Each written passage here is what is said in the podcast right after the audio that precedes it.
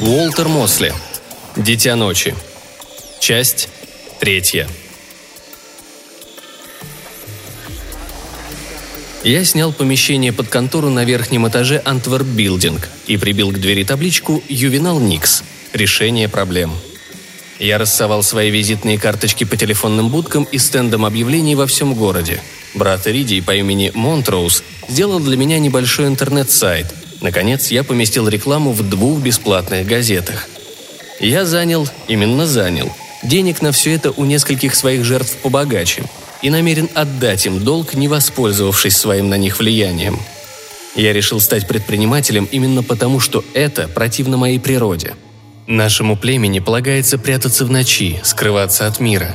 Мы должны жить за счет человеческого рода, а не помогать людям в их настоящих и воображаемых горестях.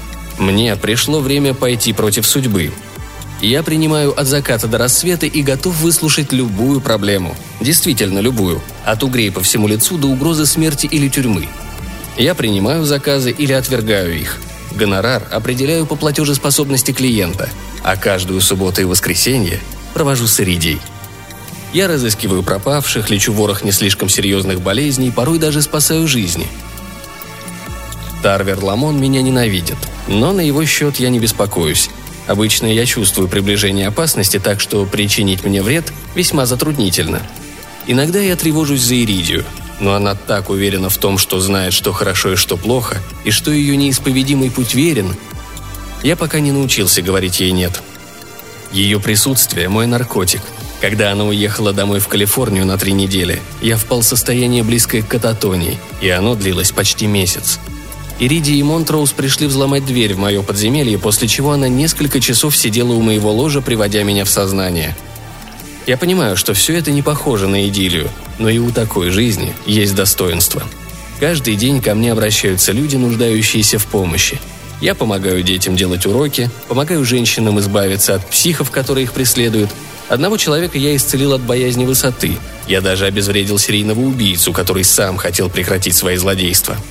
Все шло хорошо, до той ночи, когда в 6 минут первого ко мне в контору вошла женщина. Мой рост – 6 футов и полдюйма. Она была чуть выше меня, с кожей белее снега с роскошными длинными черными волосами – она была бы красавицей, если бы не сверлящий взгляд ее зеленых глаз. Платье на ней было то ли черное, то ли зеленое, а может черно-зеленое. Туфли на шпильках, точно отлиты из красного стекла. «Вы мистер Никс?» – спросила она. «Да», – сказал я и ощутил незнакомую волну страха. «Вы молоды».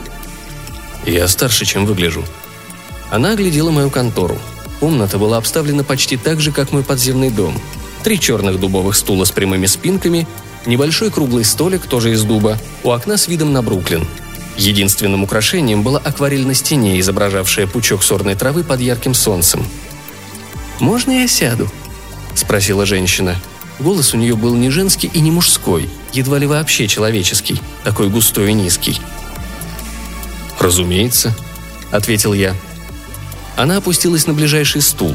Я сел напротив – она посмотрела мне в глаза, и я сделал усилие, чтобы не отводить взгляд. Она улыбнулась, улыбкой хищника. На этот счет я специалист. Она была прекрасна, как прекрасно пламя, которое нельзя трогать. Ее ноздри расширились. Последовала минутная пауза, а затем она вручила мне визитную карточку, в левом нижнем углу которой было напечатано красным «Мэйхи З. Демола». И все. Ни должности, ни профессии, ни адреса, ни телефона, ни электронной почты, ни логотипа – если не знать, кто стоит за именем, не узнаешь ничего. Чем могу служить, мисс Демола?» Она улыбнулась и еще несколько секунд смотрела на меня молча. «Меня удивляет эта картина», — наконец произнесла она. «Чем?» «Судя по вашим приемным часам, по вашей профессии, вы не солнцепоклонник». Моя подруга художник, она подарила мне эту картину, чтобы сделать офис уютнее. «Это серьезно?» «Не понял». «Ваши отношения – это серьезно?» «Что вас привело ко мне, мисс Демола?» «У меня потерялось домашнее животное». Ее улыбка была способна соблазнять императоров и пугать детей. «Какое? Собака?» «Редкой породы, крупная и довольно злая». «Не знаю». Дело в том, что Рейнард может быть опасен». Ее глаза блеснули, и то ли она меня заставила обратиться вслух, то ли таков был эффект от ее слов. «Опасен? В каком смысле?» «Он большой и плотоядный», если собака в городе нападает на людей, служба ветеринарного контроля его непременно поймает. На самом деле Рейнард – канализационная крыса, несмотря на свои размеры. Думаю, он пробрался в заброшенные туннели метро. А там, судя по всему, живут люди, которых ваш ветконтроль вряд ли сможет защитить. Мне не раз случалось бывать в заброшенных катакомбах под Нью-Йорком. Я там охотился и провел несколько дней полных покоя вдали от городского шума. Что значит «большой»? Очень большой. У Мэйхи была вместительная сумка телесного цвета, словно и правда, сделанная из человеческой плоти. Она вынула рулон синего бархата длиной в полтора фута и отдала мне. Я развернул материю, и в руках у меня оказался простой черный нож чуть меньше фута длиной. Рукоять была из того же металла, что и лезвие. «Возьмите это с собой», — сказала Мэйхи. «Я не сказал, что принимаю заказ». «Не кокетничайте, мистер Никс», я хотел было возразить, но вместо этого завернул нож и встал. Тогда мне лучше приступить к делу, не откладывая. «Проводите меня до машины», — попросила она чуть мягче. Когда мы подходили к лифту, я вдруг ощутил мощный аромат лесной чащи. Запах был не то чтобы приятный. В нем чувствовались и легкость, и тьма, и гниение, и свежая поросль. Власть его была почти неодолима. У входа в здание стоял длинный вишнево-красный линкольн. Свиного вида коротышка в ярко-зеленом костюме стоял у дверцы, ожидая мисс Демолу. Когда мы подходили к нему, кто-то крикнул. «Эй, Никс!» Человек бежал ко мне через улицу. Это был Тарвер, в белых спортивных штанах и серой фуфайке. Он приблизился очень быстро и вдруг вытащил из переднего кармана фуфайки пистолет. Я был так поражен, что не смог отреагировать моментально. Шофер тоже замер от неожиданности, а вот Мэйхи нельзя было обвинить в медлительности – она молниеносно ткнула четырьмя пальцами в предплечье Тарвера, и рука, державшая пистолет, безжизненно повисла. «Он не твоя жертва», — заявила она непринужденным тоном. «Во всяком случае, сегодня». Тарвер уронил пистолет и завизжал, а потом повернулся и бросился на утек. Бежал он криво, а правая рука висела как макаронина. Я повернулся к моей заказчице-амазонке. Что это было? «Вы не созданы для любви, мистер Никс», — сказала она. «Вам не избежать ее шипов и колючек, как не избежать зубов Рейнарда». С этими словами она отвернулась к машине, дверь которой распахнул свиноподобный шофер. Глядя вслед отъехавшему автомобилю, я впервые засомневался в законности моего бунта против судьбы. В час ночи центральный вокзал был почти пуст — я направился к терминалу железнодорожной компании IRT и вышел на платформу пригородных электричек, на которой стояли несколько человек, возвращавшихся с работы, а также юные влюбленные, пьянчуги и бродяги. Подошел поезд. Почти все в него сели. Я же прошествовал до дальнего конца платформы и спрыгнул на рельсы. Двигался я быстро, так что если даже кто-то это увидел, он не успел бы меня остановить. Пройдя полмили на север, я спустился по железной лестнице, которая вела в систему подземных туннелей и коридоров – по одному из них я добрался до узкого лаза. Проник через него на уровень ниже, где была еще одна сеть проходов и туннелей. По некоторым можно было попасть в служебные помещения, склады и комнаты отдыха для работников метро. Но были и заброшенные пути, по которым подземный путешественник мог достигнуть настоящего подземного города. Я шел по темному туннелю уже полчаса, когда внезапный смрад сбил меня с ног. Я упал на колени и зажег спичку. Вообще-то я мог двигаться в полной темноте. Одна из способностей, развившихся у меня после встречи с Джулией. Но хотя могу идти, не сталкиваясь с преградами, я все-таки ничего в темноте не вижу. Огонек спички осветил изуродованный разлагающийся труп. Это был человек. Но мужчина или женщина непонятно. Пах, живот, грудь были выдраны. Лицо съедено вчистую. Плоти почти не осталось, только руки более или менее сохранились. Правда, какие-то искривленные и все в грязи. Как бы то ни было, умер он не так давно. Просто под землей полно тварей, алчущих мертвечины. Тараканы, крысы, мухи так и кишели вокруг трупа. Я побрел дальше, думая о звере Мэйхидемолы. Дальше, в том же тоннеле, я обнаружил еще шесть трупов. Запах был непереносимый. От шороха разбегающихся во тьме тварей мне становилось не по себе. Мой путь лежал в подземную общину «Город Света», названную так потому, что много лет назад некий Нейтан Чарльз устроил там грандиозную электрическую сеть. В этой дыре под 73-й улицей были фонари, вентиляторы, видеосистемы, даже компьютеры. Мои ночные блуждания приводили меня сюда и прежде. Я был знаком с некоторыми обитателями этого странного места. Приближаясь к цели, я боялся, что трупов будет больше. Намного больше. «Кто здесь?» Раздался мужской голос, и в глаза ударил яркий свет. Вспышка на несколько мгновений парализовала мое сознание. Однако голос я все-таки узнал. «Лестер, это я! Ювенал!» «Юви?» Луч отвели в сторону. «Какими судьбами, сынок?» «Я слышал, здесь завелся какой-то пес, что ли, и он нападает на людей. Подумал, может, нужна помощь». «Сам себе помогай, отсюда лучше уноси ноги», — сказал один из моих немногих друзей. Нас одолевает не пес, а долбанный монстр, мать его. Он отхватил у Лонни Бингмана руку одним махом. Бедняга так и подох, визжа благим матом. Теперь, когда меня не слепил фонарь, я смог разглядеть своего друга Лестера. Он был моего возраста и потому выглядел гораздо старше. Одного со мной роста, чернокожий и лысый. Я познакомился с ним, когда в очередной раз жил под землей. Понравился он мне тем, что 30 лет не поднимался наверх. Он управлял городом света, заботливый властитель толпы изгоев. «Сколько человек погибло?» – спросил я. «Пропали двенадцать. Мы построили бункер в северном квартале, сейчас там все. Тварь не может туда пробиться, но и мы не можем выйти за едой и другими припасами. Нам нужно ружье побольше». И вдруг туннели, пещеры, проходы и тупики наполнил истошный вой – он пронзил меня насквозь, во рту стало кисло, едкий запах ударил в ноздри, кожу обжигало, а перед глазами заплясали фиолетовые отблески. Все тело зачесалось. Мое внимание вдруг привлекло нечто наверху. «Это она!» — сказал Лестер. «Тварь!» «Ну да, наверху. Иди, Лестер, за своими припасами и оружием, а я займусь этим псом». «Ты спятил, Юви? Ты всего лишь мальчишка, ты ничего ей не сделаешь! Я стрелял в нее в упор из пушки 22-го калибра. Она даже не притормозила. Лестер схватил меня за руку, но я его оттолкнул. Я гораздо сильнее обычного мужчины. Лестер упал и откатился на несколько футов. Я повернулся к нему спиной и пошел дальше. Тварь опять взвыла. Ее вопль вызывал галлюцинации. Я видел людей, бегущих от зверей всех видов и размеров. Я чуял смерть. Даже звезды на небе начали кричать. Я видел мужчин и женщин, которых насиловали, убивали, а потом пожирали.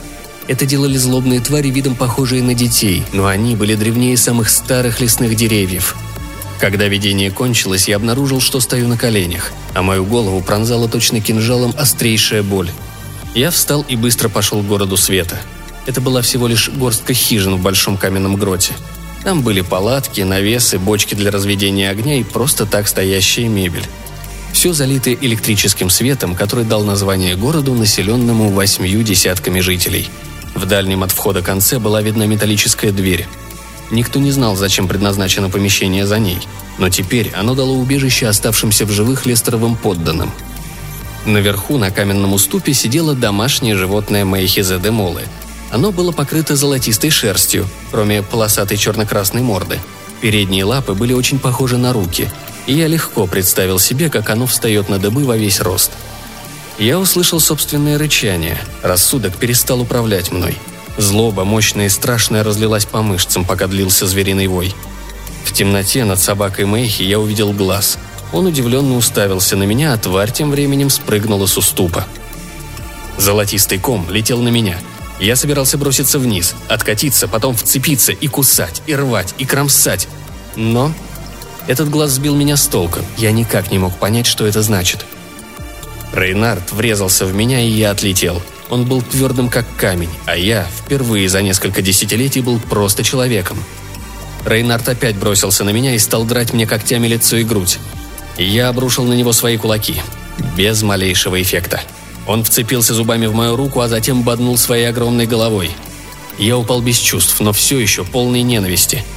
Рейнард навис надо мной – его зловонная пасть раскрылась, хрипя от злобы, голода, предвкушения.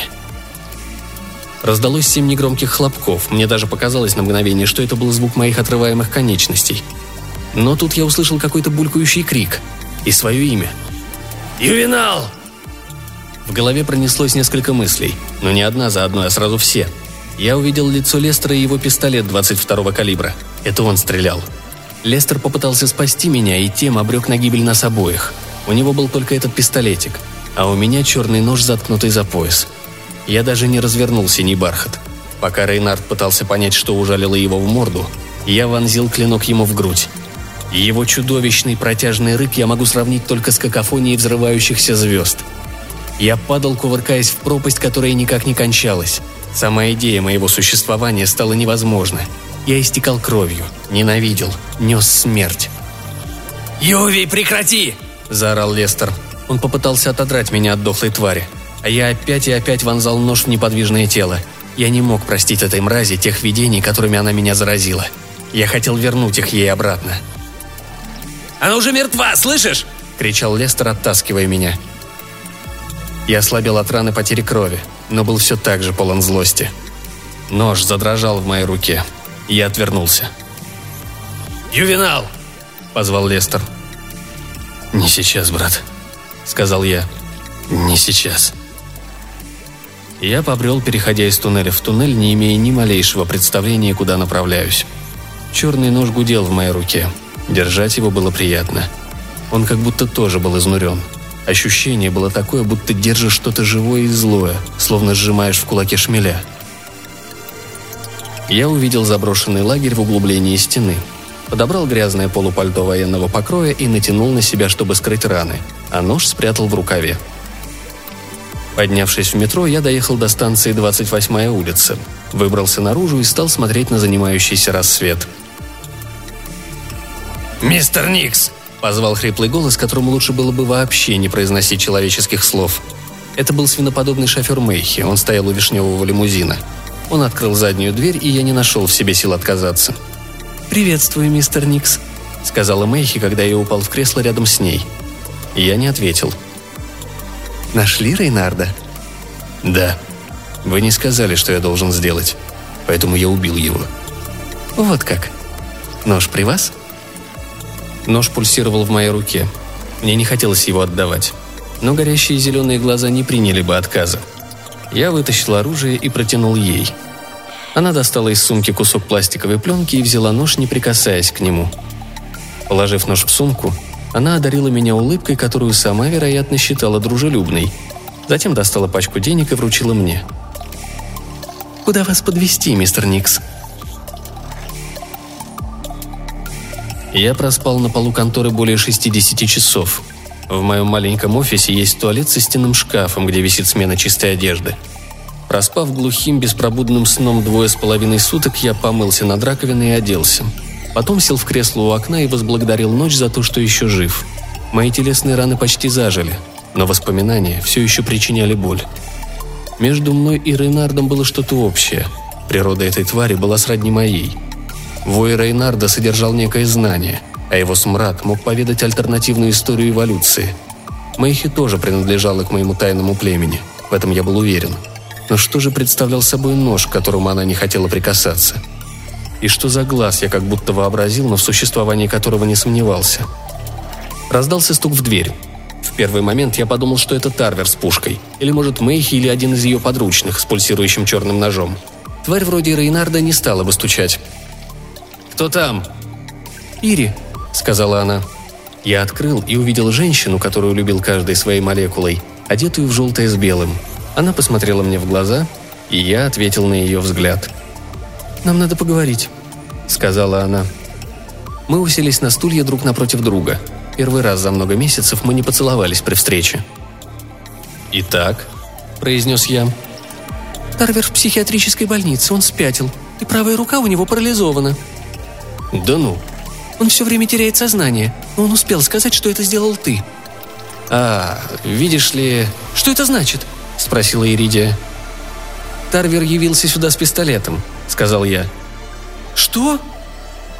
Он подбежал ко мне, вытащил ствол, но не успел выстрелить. Женщина, стоявшая рядом со мной, заказчица, ударила его по руке. Он закричал и убежал, но, насколько я видела, она не повредила ему руку. «Откуда же паралич и помешательство?» Я заколебался. До тех пор моя природа и способности были тайны для нее. А тайны подобны ночи. Они прячутся от света, который вселяет в них подозрение и страх – но я больше не хотел жить во тьме. Я не хотел прятаться от Ириди и от главной любви моей жизни. Даже если правда разлучит нас, по крайней мере, она узнает меня по-настоящему, пусть ненадолго. «Я хочу рассказать тебе о женщине по имени Джулия», — сказал я. Она дала мне имя Ювенал Никс и превратила меня в дитя ночи.